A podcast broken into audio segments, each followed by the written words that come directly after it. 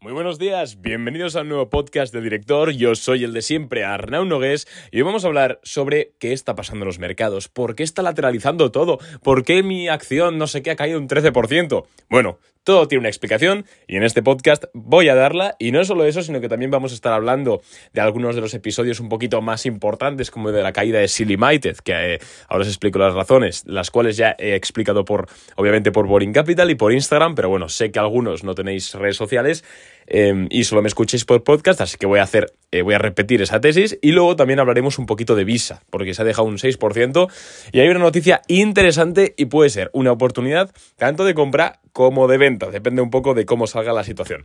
Pero bueno, antes de comenzar con el episodio, como siempre, te voy a recomendar que me sigas en Instagram, arroba arnau porque por historias comparto día a día la actualidad de mercado, qué, operaciones hago, qué compramos, qué vendemos en Boring, eh, bueno, un montón de contenido que es gratuito y joder, no pierdes nada en seguirme, así que si tienes Instagram, oye, pues además te lo agradecería muchísimo que lo hagas porque al final llegamos a más gente y pues, y pues yo creo al menos que, que estamos aportando valor. Entonces, nada, si tú quieres seguirme, me puedes seguir y si no, pues a otra cosa.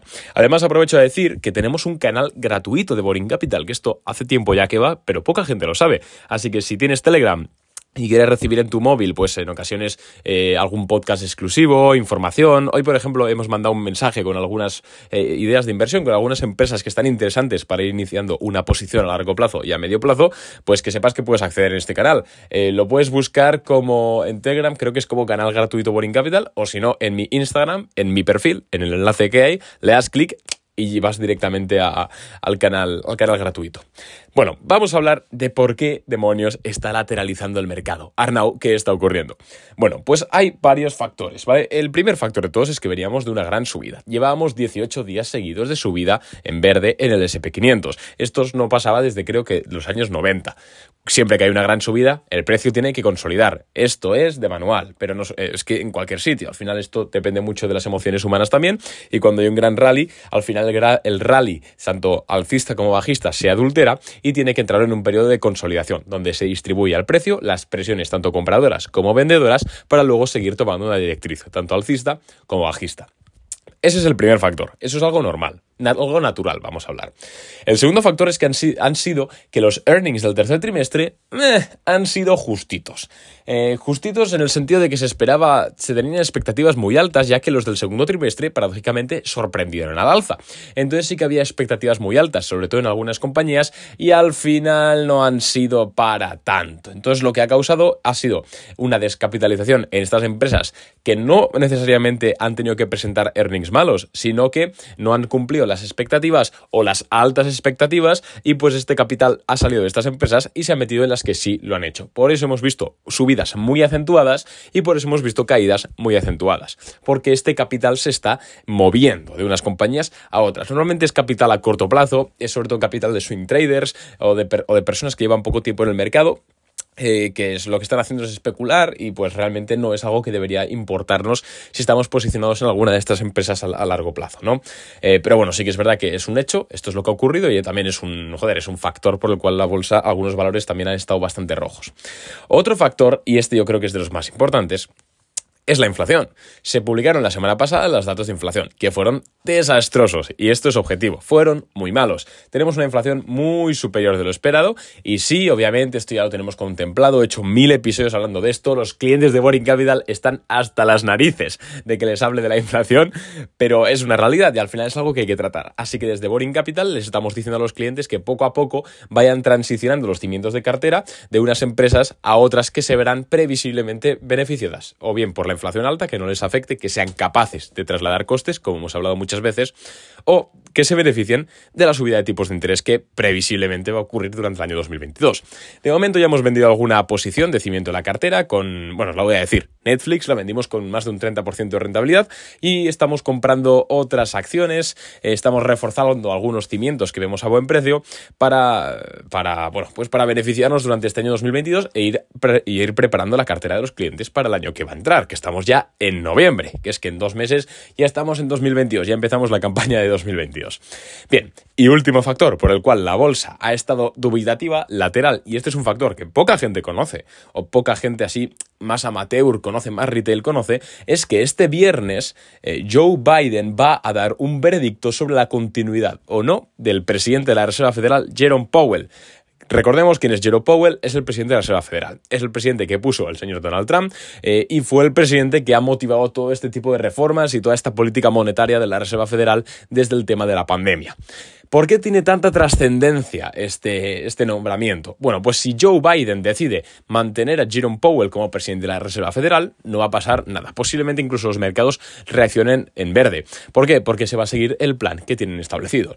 Pero si por el contrario Joe Biden quita a Jerome Powell de la presidencia de la Reserva Federal y pone a otra persona, previsiblemente demócrata, lo que va a ocurrir es que se va a encontrar con la oficina en llamas. Se va a poner, para que nos entendamos, ¿no? nerviosa y quizás va a reaccionar a antes de tiempo que lo que haría la administración de Jerome Powell. En otras palabras, va a subir los tipos, los tipos de interés, bajo mi opinión, mal hecho, pero antes de tiempo. Esto es un problema porque el mercado deberá de ajustar valoraciones de nuevo, ya que ahora mismo se están descontando ya la subida de tipos de interés alrededor del año 2020, de mitades de 2022. Pero si cambia la presidenta y cambian las políticas, se podrían descontar incluso en el primer trimestre de 2022, lo cual haría que las valoraciones de algunas empresas, sobre todo growth, eh, se, den un castañazo y por eso, sobre todo algunas empresas, eh, sí, pues las más growth, las más pequeñas, por eso de hecho el Russell 2000 está haciendo un pullback bastante bonito a zona de soporte de resistencia, perdón, que ahora es soporte, eh, es precisamente por esto, ¿no? Porque son las empresas quizás que más les afecta la subida de tipos de interés.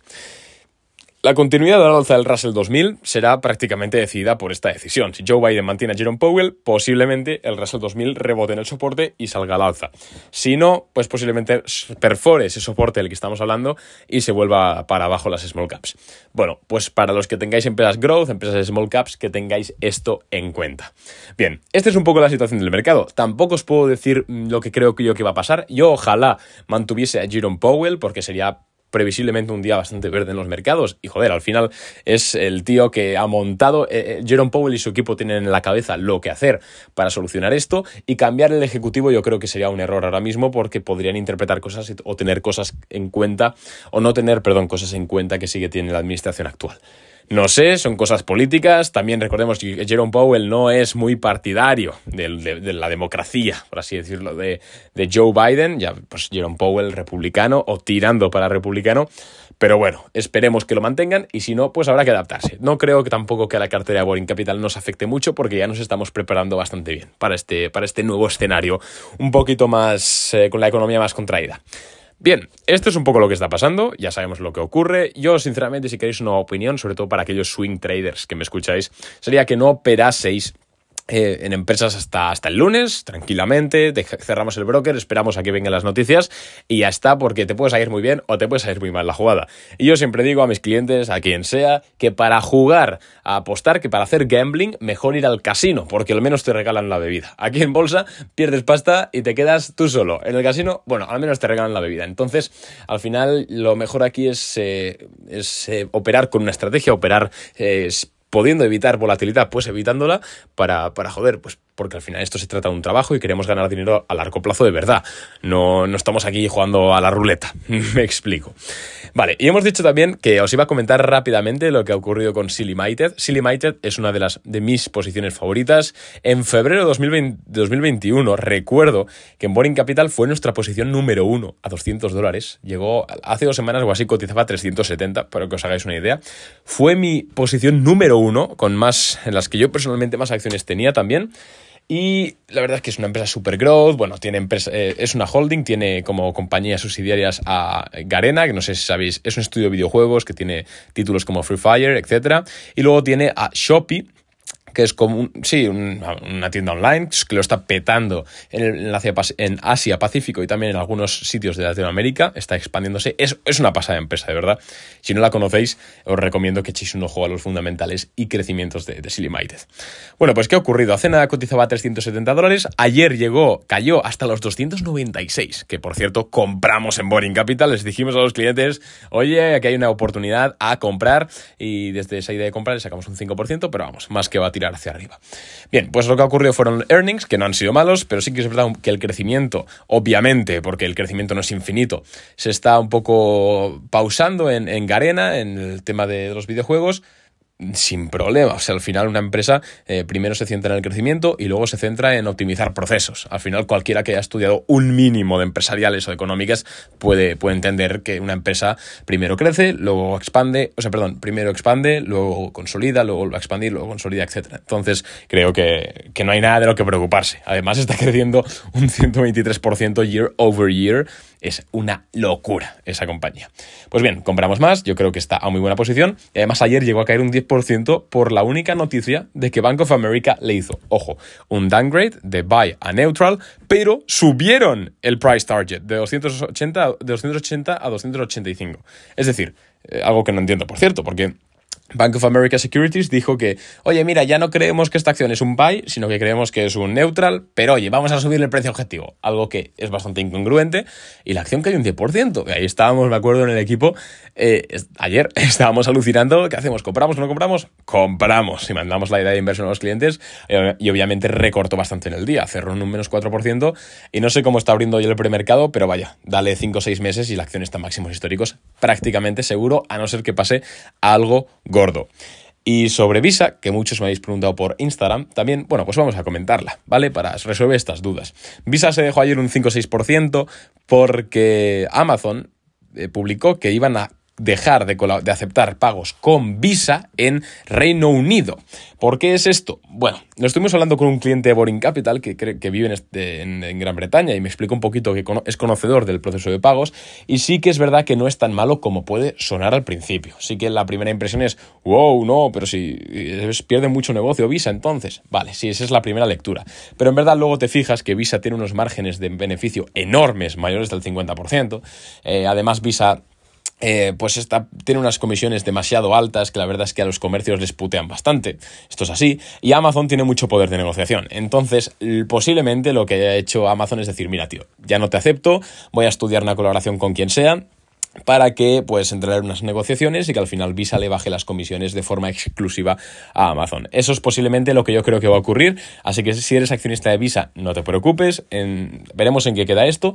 Si no estás dentro de la acción yo no me metería porque sí que es verdad que está un poquito carilla la acción. Yo creo que en 180 dólares sí que compraría Visa, pero ahora que está en 200 y pico no, no me gusta mucho. Pero vaya, veremos en qué queda, yo creo que tampoco es para tanto, ya sabéis que las noticias tienden todo a grabar demasiado y el mercado a sobre reaccionar. Pero vaya, espero que os haya gustado este podcast. Perdonad si he hablado muy rápido, que tengo la sensación de que, he ido como una moto. Espero que, que os haya quedado claro. Un abrazo y nos vemos mañana con otro episodio. Feliz jueves y a por el viernes, que es mañana. Un abrazo y adiós. Chao.